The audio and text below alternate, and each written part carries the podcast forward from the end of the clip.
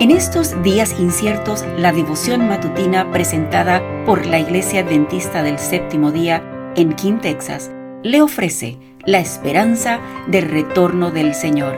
Maranata, el Señor viene. Muy buenos días.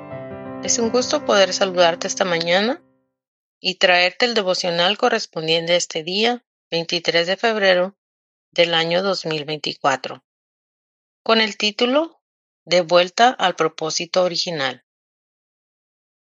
Que Dios mismo, el Dios de paz, lo santifique por completo, y conserve todo su ser, espíritu, alma y cuerpo, irreprochable la venida de nuestro Señor Jesucristo. Primera de Tesalonicenses, capítulo 5, versículo 23. Cuando Pablo escribió que Dios mismo lo santifique por completo, no nos estaba induciendo a que viviéramos de acuerdo con una norma inalcanzable. No estaba solicitando para nosotros bendiciones que Dios no está dispuesto a darnos. Sabía, eso sí, que todos los que estuvieran en condiciones de salir en paz al encuentro de Jesús deberían poseer un carácter puro y santo. Ver Primera de Corintios capítulo 6 versículos 19 y 20. Capítulo 9 versículo 25 y 27.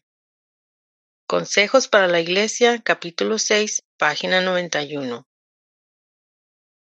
Si los adventistas del séptimo día practicáramos lo que profesamos creer, y fuéramos auténticos reformadores de la salud, seríamos en verdad un espectáculo para el mundo, para los ángeles y para los hombres. Primera de Corintios 4:9. Además, manifestaríamos un celo mucho mayor por la salvación de los que ignoran la verdad. Dentro del pueblo, que asevera que aguarda anhelante la próxima venida de Cristo, tendría que haber reformadores de mayor calado. La reforma pro salud debiera tener en nuestro pueblo un impacto mucho mayor.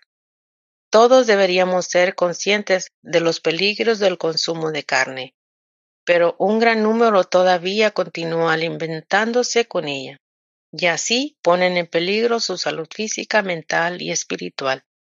Muchos que ahora están solo convertidos a medias en cuanto a la cuestión del consumo de carne, se apartarán del pueblo de Dios y ya no andarán más con él. El poder dominante del apetito causará la ruina de millares que si lo hubieran vencido habrían tenido fortaleza moral para salir victoriosos de todas las demás tentaciones de Satanás. Los esclavos del apetito no alcanzarán a perfeccionar un carácter cristiano. La constante transgresión de los seres humanos durante seis mil años ha producido enfermedad, dolor y muerte. Y a medida que nos acercamos al fin, la tentación de complacer el apetito será más fuerte y más difícil de vencer. Me ha sido repetidamente mostrado que el Señor procura llevarnos de vuelta paso a paso al su propósito original de que el ser humano subsista a base de los productos naturales de la tierra. Los que esperan la venida del Señor abandonarán con el tiempo el consumo de carne y dejará de formar parte de su menú. Consejos sobre salud, capítulo 9, página 340. El Señor nos ayude a tomar decisiones sabias para nuestras vidas. Gracias por acompañarnos. Comparta con otros esta bendición y recuerde seguirnos en las redes sociales y visitar nuestra página web. La información la puede encontrar en las notas del episodio. Bendiciones.